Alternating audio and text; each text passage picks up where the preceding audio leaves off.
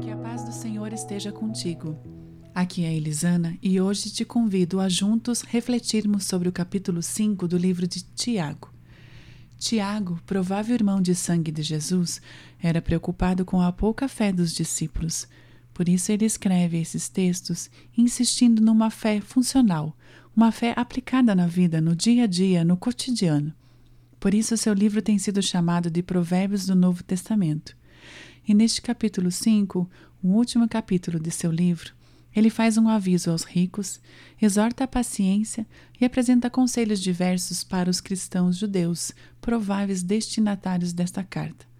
Eu gostaria de salientar dois desses assuntos. O primeiro deles, a paciência. Ah, como é difícil ter paciência! Ainda mais quando estamos sofrendo ou sendo injustiçados. Há momentos que, para mim, até parece que a paciência se confunde um pouco com a fé, ou melhor, a falta dela. Porque quando oramos, confiamos nossos problemas, nossas dificuldades a Deus e deveríamos descansar nesse cuidado. Se assim fizermos e tivermos fé, entregamos o nosso fardo a Ele, que nos garante segurança. E como diz em Mateus 11, 28, Venham a mim todos os que estão cansados e sobrecarregados, e eu darei descanso a vocês. Então vem o exercício da paciência.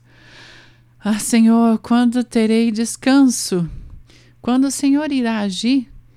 E essa espera coloca a nossa fé em prova. Então, perguntas começam a surgir em nosso coração.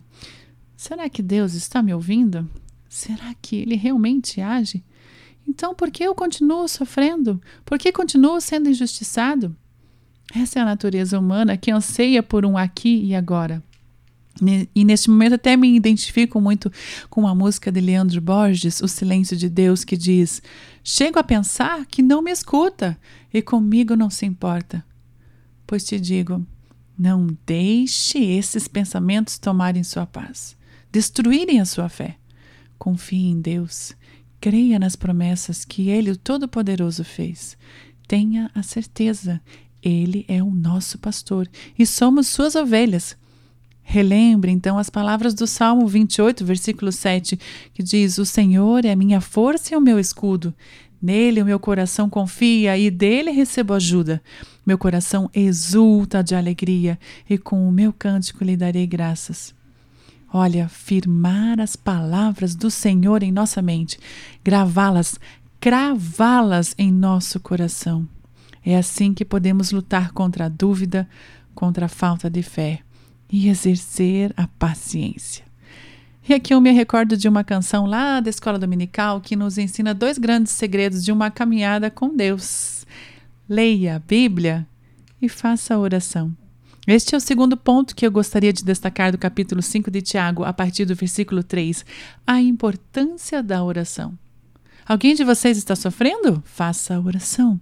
Alguém está alegre, cante louvores. Cantar também é uma forma de orar.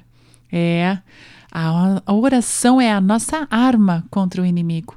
Quando a gente ora, cresce a intimidade com Deus e Ele nos capacita para suportar e superar as dificuldades. Quem ora fala com Deus, se aproximando dele.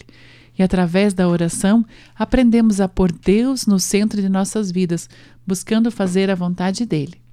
Em Filipenses 4:6 lemos: Não andem ansiosos por coisa alguma, mas em tudo, pela oração e súplicas e com ação de graças, apresentem seus pedidos a Deus.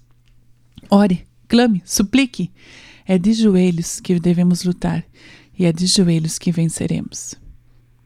Amado Deus, obrigada porque através da tua palavra posso aprender a viver conforme a tua vontade. Alimenta em meu coração o desejo de mais e mais aprender de ti. Quero crescer em intimidade contigo, pois na oração eu encontro calma. Na oração eu encontro paz. Orar a Deus faz bem à alma. Falar com Deus me satisfaz. Amém.